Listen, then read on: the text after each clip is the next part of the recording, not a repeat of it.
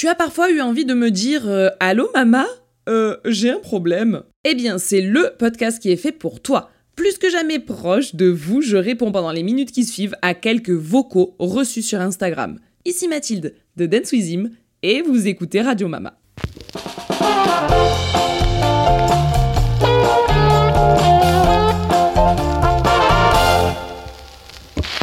Hello hello, j'espère que vous allez bien la commu. On se retrouve pour la hotline enfin en format podcast. Ce n'est absolument pas la première fois que je fais ce format-là. Ça m'était déjà arrivé de vous le proposer sur Twitch quand je fais des lives tous les mercredis et tous les dimanches de 18h à 19h30. Et j'ai pour habitude donc de recevoir des vocaux à vous et de répondre par la suite avec mes petits tips, mes petites astuces, mes petits ressentis. J'adore clairement faire ce format-là en live et du coup, la dernière fois, j'étais justement en train de streamer et sur Twitch et sur TikTok et je me suis dit, tiens, je vais leur proposer de m'envoyer des vocaux, mais cette fois-ci, je ne vais pas y répondre en live, mais bien en podcast, puisque le format est tout à fait utilisable sur toutes les plateformes. Vous avez immédiatement été des dizaines à m'envoyer des problèmes plus ou moins graves, plus ou moins précis, et aujourd'hui je vais répondre à quelques-uns d'entre eux. Ce que je vous propose c'est de retrouver également ce format très bientôt sur YouTube, parce que comme je vous le disais, c'est vraiment un type de format qui s'exporte super bien sur toutes les plateformes. Donc, si vous voulez que je réponde un de ces quatre à un de vos problèmes, la mécanique est parfaitement euh, simplissime. Vous m'envoyez un vocal sur Instagram de une minute maximum dans lequel vous expliquez avec plus ou moins de détails, vous avez qu'une seule minute de toute façon, ce qu'il vous arrive, et moi j'essaierai de répondre à un maximum d'entre vous, que ce soit ici en podcast, ou en live, ou en vidéo YouTube. Je pense donc que c'est clair. On passe ensemble à la première écoute du premier problème. La personne qui nous parle ici s'appelle Marine et je la laisse nous expliquer quel est son problème.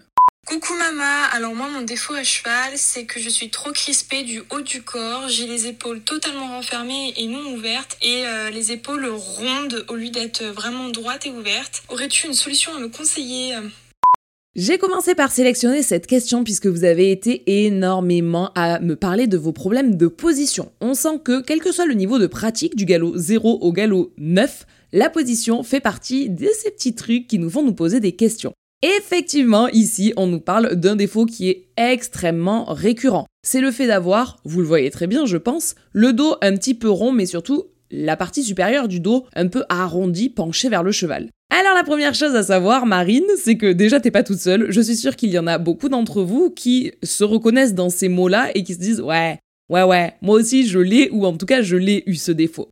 La première chose à savoir, c'est que il y a toujours le point immergé de l'iceberg, mais tous les petits problèmes qui sont cachés dessous. Ici, la partie visible donc de l'iceberg, c'est ce plus gros problème de fonctionnement qu'est le haut du corps. Pour rappel, la position du cavalier, c'est sa façon d'être de façon statique. Votre cheval est arrêté, vous avez la bonne position, les talons descendus, les coudes au corps, les pouces vers le ciel, je vous apprends pas tout ça, mais à l'arrêt, vous avez une belle position. Par contre, lorsque le cheval marche, trotte, galope et que vous devez garder cette position dans le mouvement et donc adapter votre façon de fonctionner en ayant la bonne position, on parle cette fois-ci de fonctionnement du cavalier. Un cavalier qui fonctionne bien, en gros, c'est un cavalier qui a une belle position en mouvement. Fin de parenthèse pour le petit point un petit peu vocabulaire. On a donc ici, comme je vous le disais, un iceberg qui est visible sur la partie problématique du haut du corps. Mais il ne faut pas se focus uniquement là-dessus. Ça, vous verrez qu'à chaque fois qu'on parlera position et fonctionnement, je vous euh, répondrai ça. Ce n'est pas uniquement en vous concentrant sur le fait d'ouvrir vos épaules, ouvrir vos épaules, ouvrir vos épaules que vous allez réussir à ouvrir correctement vos épaules. Souvent, en fait, le problème, il vient de plus loin. Et comme on n'est concentré que sur la partie visible, comme je vous le disais, eh bien on n'arrive jamais à déceler quelle est la réelle base du problème, et donc on se bat contre des moulins à vent. De mon expérience de monitrice d'équitation, généralement, lorsque l'on observe chez des cavaliers un dos un petit peu rond, eh bien, la base de ce problème-là, déjà, c'est le regard. Si votre regard est focus sur les oreilles de votre cheval, son encolure ou vos mains, vous aurez 500 fois plus de chances d'avoir un dos rond et en avant. Faites-le chez vous, là tout de suite, ayez votre regard proche de euh, votre nombril, d'accord, euh, vers le bas, et puis ayez deux secondes après votre regard droit vers l'avenir eh bien déjà, vous allez sentir normalement vos épaules s'ouvrir un petit peu, s'écarter un petit peu. Vous voyez donc que là, on n'est pas en train de corriger le dos principalement, on est en train de corriger le regard panoramique. Et déjà rien que ça, ça permet de s'ouvrir, de mieux regarder.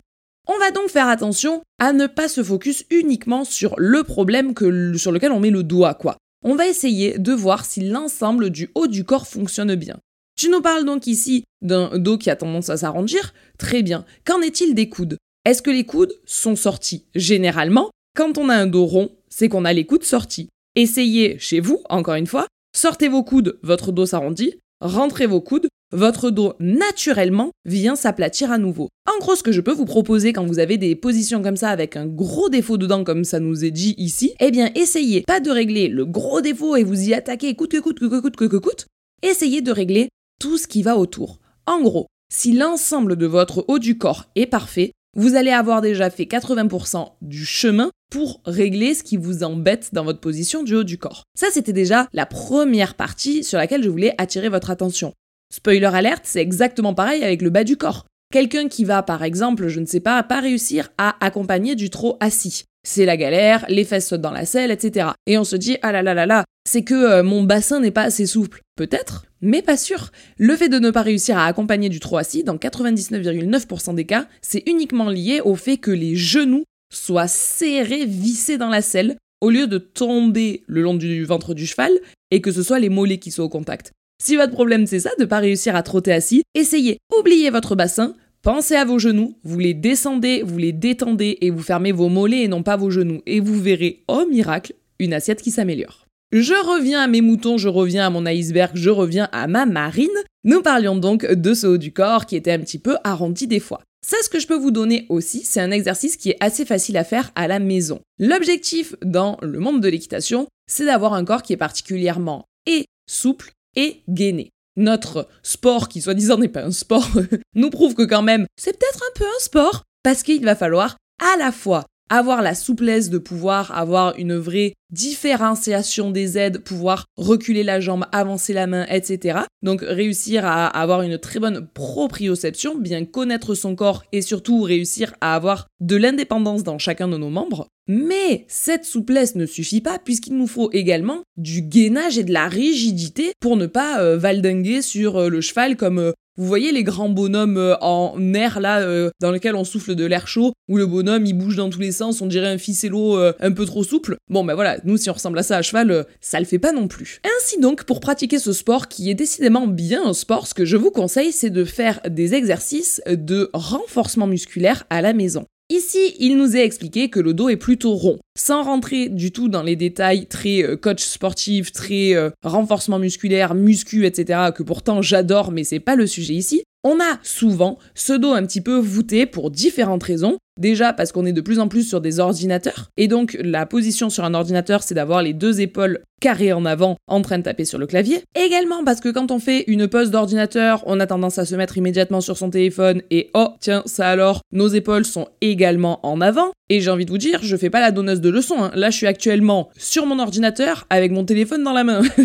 mais c'est pour le travail, ok Ouais, mais c'est pas une raison, maman. On a donc tout au long de notre journée, plus ou moins en fonction de notre boulot, mais pour beaucoup d'entre nous très souvent, une position un petit peu arquée en avant. Et donc là, comme je vous le disais tout à l'heure, la euh, coach qui sommeille en moi a envie de vous dire hein, c'est un manque de renforcement musculaire sur l'arrière d'épaule. En gros, l'arrière d'épaule, ce sont ces muscles, encore une fois, je ne rentre pas dans les détails, mais qui vont vous permettre d'ouvrir votre cage thoracique un petit peu à la manière d'un porté d'une danseuse de ballet ou quelque chose comme ça. Vous les voyez, c'est euh, danseurs et danseuses d'ailleurs, les deux, extrêmement élégants, avec un buste ouvert, un menton levé, et eh bien c'est un petit peu cette grâce-là, cette distinction-là que l'on va chercher à avoir à cheval, à la différence que on va essayer nous d'avoir des épaules beaucoup plus détendues. Bref, je suis encore en train de m'égarer.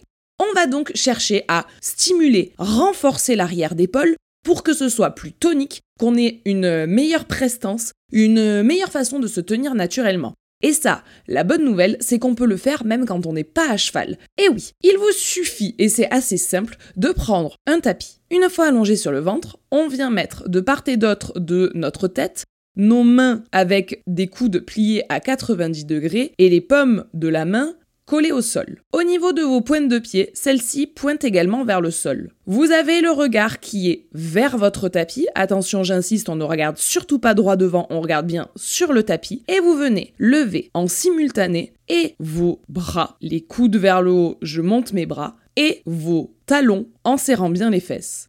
Ici, vous allez stimuler toute la chaîne postérieure. On va renforcer l'arrière d'épaule, on va renforcer les fessiers, vous allez gainer tout votre corps sans vous faire mal en regardant bien le tapis. Ainsi donc, on va se fixer des objectifs. Au début, tenir 10 secondes, relâcher tranquillement le mouvement, puis tenir à nouveau 10 secondes, etc.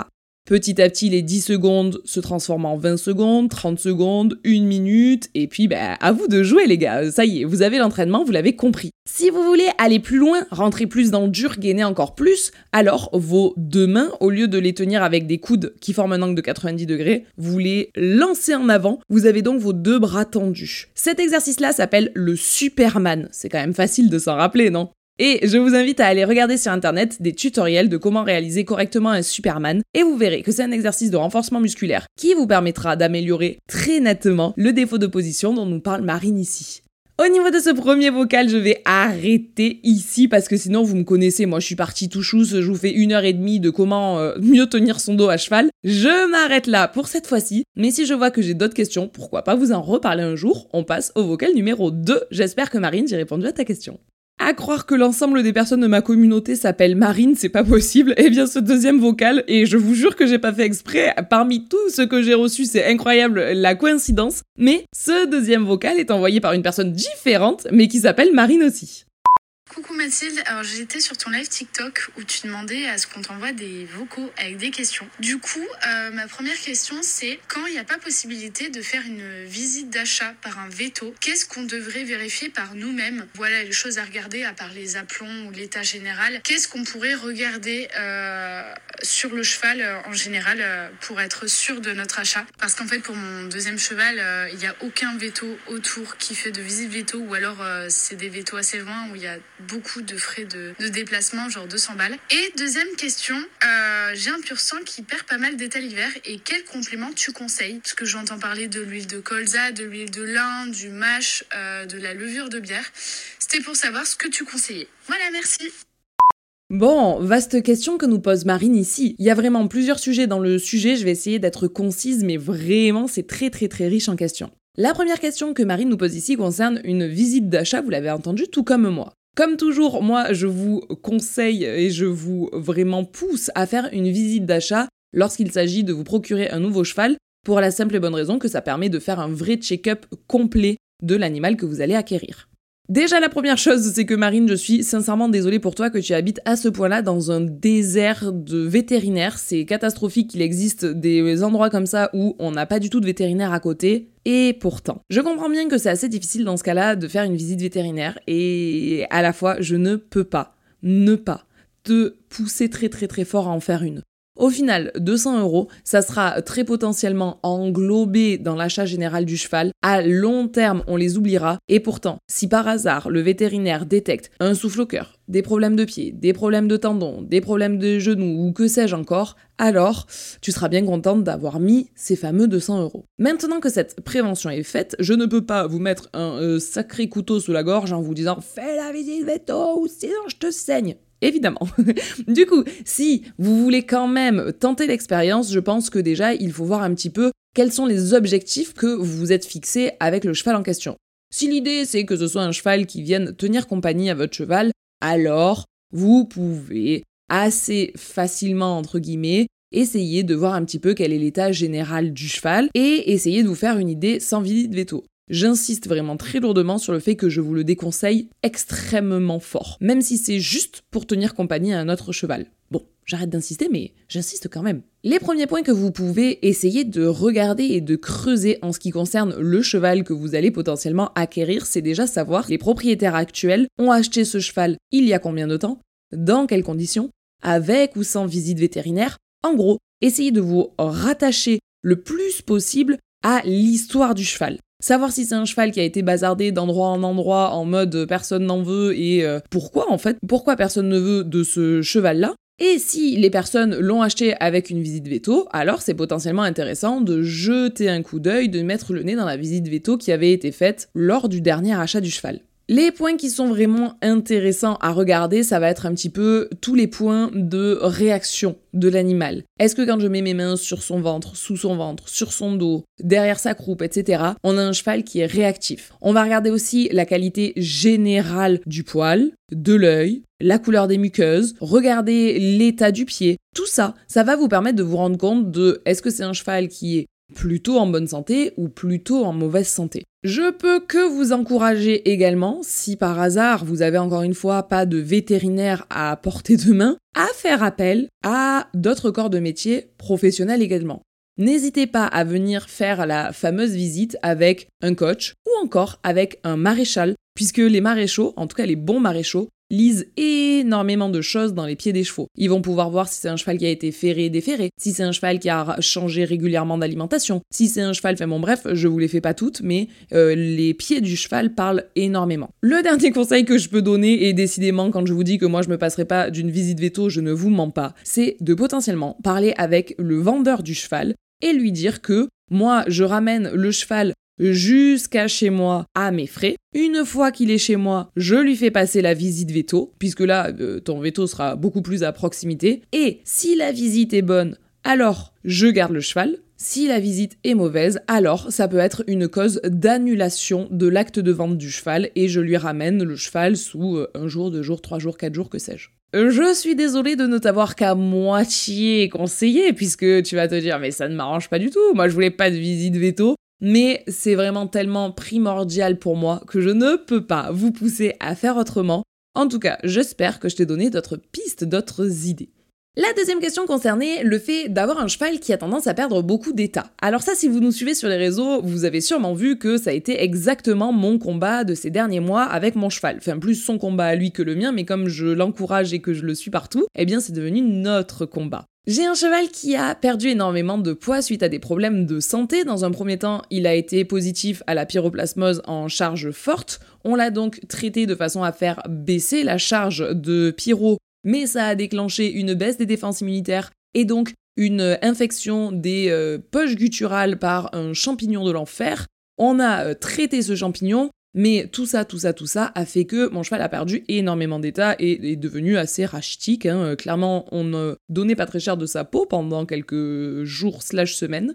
Mais aujourd'hui, il n'est pas encore le maxi gros hollandais qu'on a connu fut un temps dans sa jeunesse. Par contre, il est clairement re-rentré dans les courbes moyennes. On est sur un cheval qui est beau. Il n'est pas gros, mais il est beau.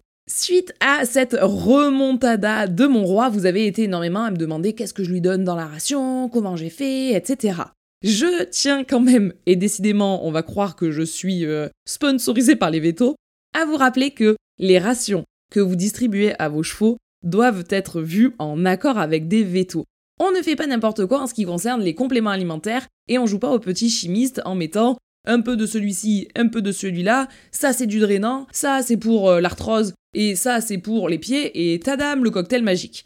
Je vous avoue que pour ma part, j'ai vraiment fait la petite chimiste comme ça pendant très longtemps avec Hollandais. Je lui mettais des compléments alimentaires qui me semblaient être bons. Moi, j'ai toujours aimé complémenter les aliments de mon cheval euh, en ayant une très bonne nourriture pour lui mais également en complémentant et en me disant que en complémentant intelligemment le cheval, ça me permettait d'avoir moins de complications sévères au niveau vétérinaire.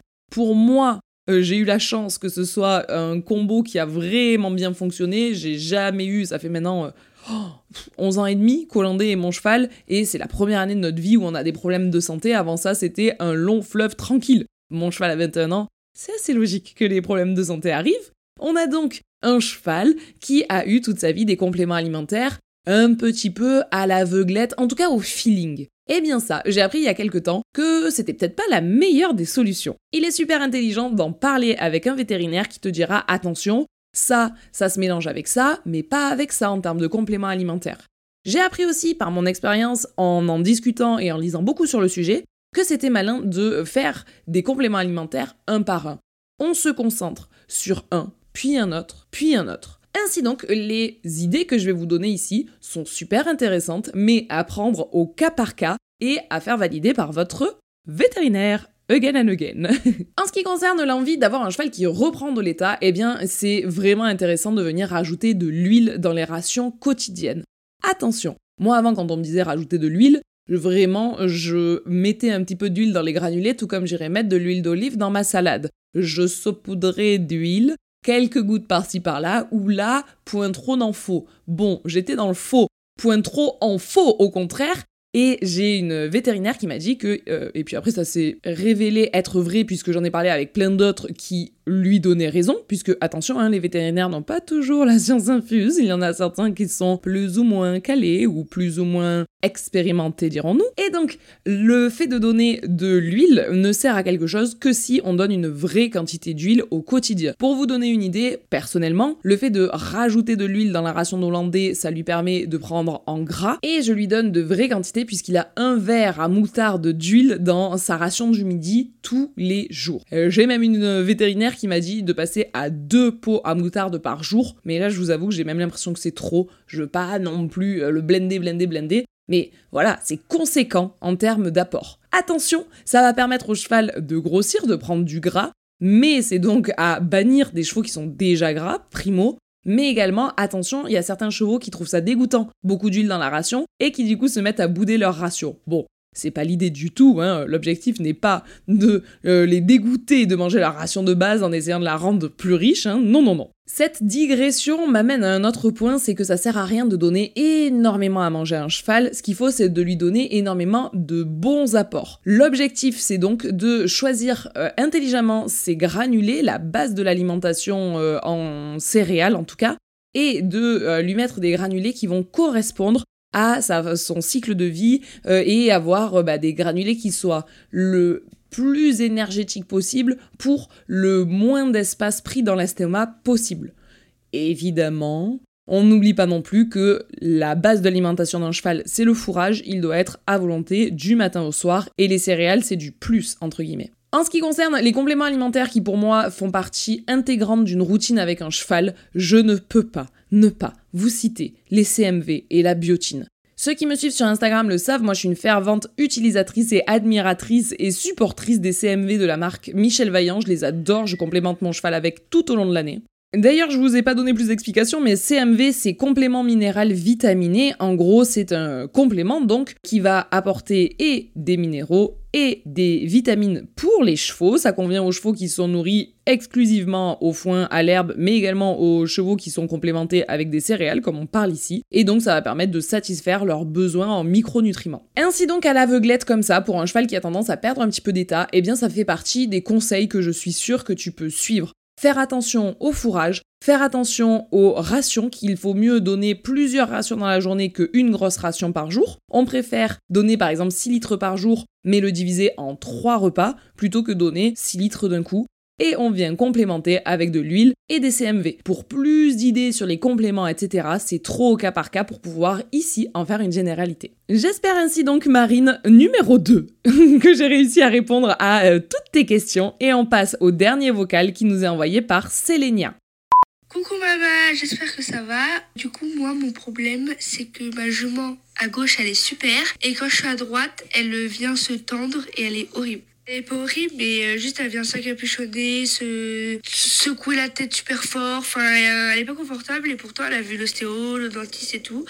Donc je sais pas ce que je pourrais améliorer. Voilà. Ce vocal m'évoque différentes réactions. Déjà tout d'abord, Célinia, merci beaucoup pour ton vocal, merci de nous avoir fait confiance et de nous l'avoir envoyé. Ensuite, il y a plusieurs choses que j'ai envie de dire.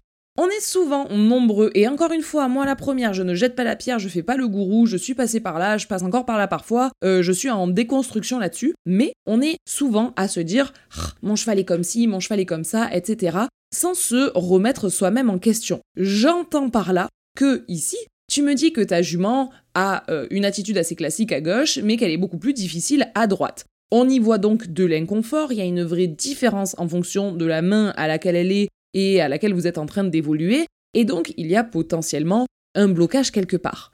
Tu m'expliques, et ça c'est génial, que la jument, elle est à jour dentiste et elle est à jour ostéo. C'est vraiment les premières, premières, premières questions que je t'aurais moi-même posées. Généralement, un cheval qui bat à la main, comme nous l'explique ici euh, la cavalière, un cheval qui est beaucoup plus dans l'inconfort d'un côté que de l'autre, la première chose qu'on fait, c'est numéro 1, dentiste, numéro 2, ostéo. Toujours dans cet ordre-là, un cheval qui doit voir l'ostéo doit toujours d'abord être OK avec le dentiste. Sinon, ça sert à rien que l'ostéo intervienne.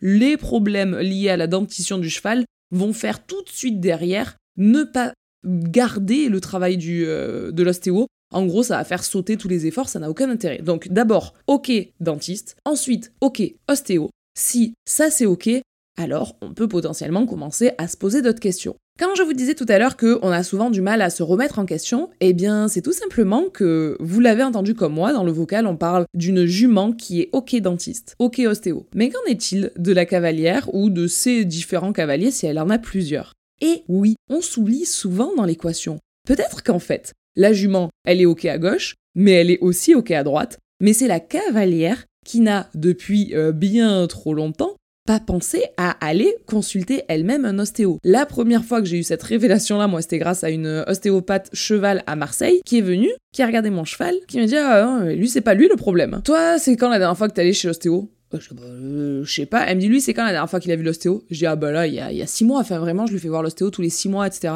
Elle me dit, d'accord, super. Est-ce que tu penses que c'est judicieux que un cheval qui voit l'ostéo tous les six mois soit monté au quotidien par une cavalière qui n'a jamais vu l'ostéo de toute sa vie. Et là, j'avoue que j'ai trouvé ça d'une pertinence vraiment Et j'y avais jamais pensé avant, vous croyez pas que je suis nounouille et du coup, je me dis que ça, ça peut être vraiment un premier truc à savoir. Souvent, les cavaliers me disent ça. Mon cheval, il est ok dentiste, il est ok ostéo, etc. Ouais, super. Et toi? Ah, oh, ah, ben, je sais pas. Et le nombre de cavaliers comme ça que j'ai envoyé faire des séances ostéo et qui par la suite me disent mais Mathilde, mais révélation, mais merci. J'ai en tête deux élèves qui, courant de cette année, là, en 2023, ont eu exactement le cheminement de pensée que je suis en train de vous décrire ici, où ils m'ont dit, ouais, bah, je sais pas, non, là, c'est vrai qu'elle progresse plus, et où ils sont allés faire un petit tour à leur tour chez l'ostéo. Tout allait mieux par la suite, les progrès étaient de retour. Donc du coup, c'est déjà super que la jument soit ok, suivie, etc attention à s'assurer que le ou les cavaliers du cheval le soient aussi. Ensuite, eh bien, il va y avoir différents points que l'on va pouvoir aller creuser. L'attitude que l'on trouve ici chez ta jument n'est absolument pas une attitude normale. Je te conseille vraiment de continuer à euh, observer, de continuer à chercher où est le problème parce que en effet, on ne peut pas garder un cheval qui à gauche fonctionne parfaitement bien et à droite montre autant de signes d'inconfort. Il y a obligatoirement quelque chose qui la gêne. Euh, les premières pistes qui me viennent comme ça en tête sont numéro 1 euh, des ulcères, potentiellement des petits ulcères à l'estomac qui font que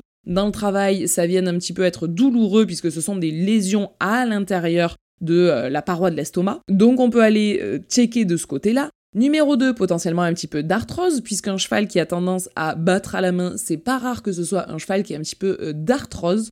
Mais en vrai, surtout, moi ce que je ferais faire avant même de commencer toute autre chose, encore une fois, si toi t'es ok ostéo, etc., c'est de faire vérifier que ma jument n'est pas d'inconfort au niveau de ses ovaires. Et oui, souvent on dit ah là là, c'est un vrai caractère de jument. Eh ben non, pas tant. Les pauvres, elles sont tout comme nous, elles ont pareil, euh, leur PMR, etc. Et il y en a beaucoup qui souffrent au niveau de leurs ovaires. Et on est un petit peu indifférent à tout ça en se cachant derrière l'excuse ou en tout cas le truc qu'on a entendu de toute notre vie de euh, ah bah de toute façon c'est une jument, un vrai caractère de jument. Alors qu'en vrai non, c'est juste euh, une jument qui souffre parce que ses ovaires la font souffrir. Donc moi si je dois te donner des pistes, c'est Numéro 1, allez toi-même vérifier que tout va bien dans ton corps à toi. Numéro 2, euh, s'intéresser un petit peu aux ovaires de la jument parce que une toute petite douleur sur son ovaire à droite pourrait déclencher tout ça. Et il y a euh, plein plein de façons, même des façons très naturelles, de leur mettre du confort dans les moments de l'année où elles souffrent avec leurs ovaires. Et ensuite, numéro 3, allez checker si ce n'est pas tout ce qu'on a dit avant, alors peut-être s'intéresser à est-ce que c'est un ulcère, est-ce que c'est un peu d'arthrose, est-ce que c'est ma main à moi qui est un petit peu trop forte, enfin que sais-je? Le problème c'est que sans avoir le cheval sous les yeux, on a souvent du mal à être extrêmement précis, mais j'avoue qu'ici, ce qui me vient en premier, comme je te le disais, c'est numéro 1, ton corps à toi, numéro 2, ses ovaires à elle. C'est donc ainsi que je vais vous laisser trois audios, deux marines sur trois. J'espère que ce concept vous a plu. J'ai adoré répondre à tout ça. Je vous laisse m'envoyer tous vos vocaux sur Instagram en MP, moins d'une minute, concis, précis, vous m'expliquez ce qui se passe. Et puis euh, votre coach Mama vous répond plus vite. La hotline Mama est ouverte. Moi je vous fais moi tout plein de gros bisous et je vous dis à très bientôt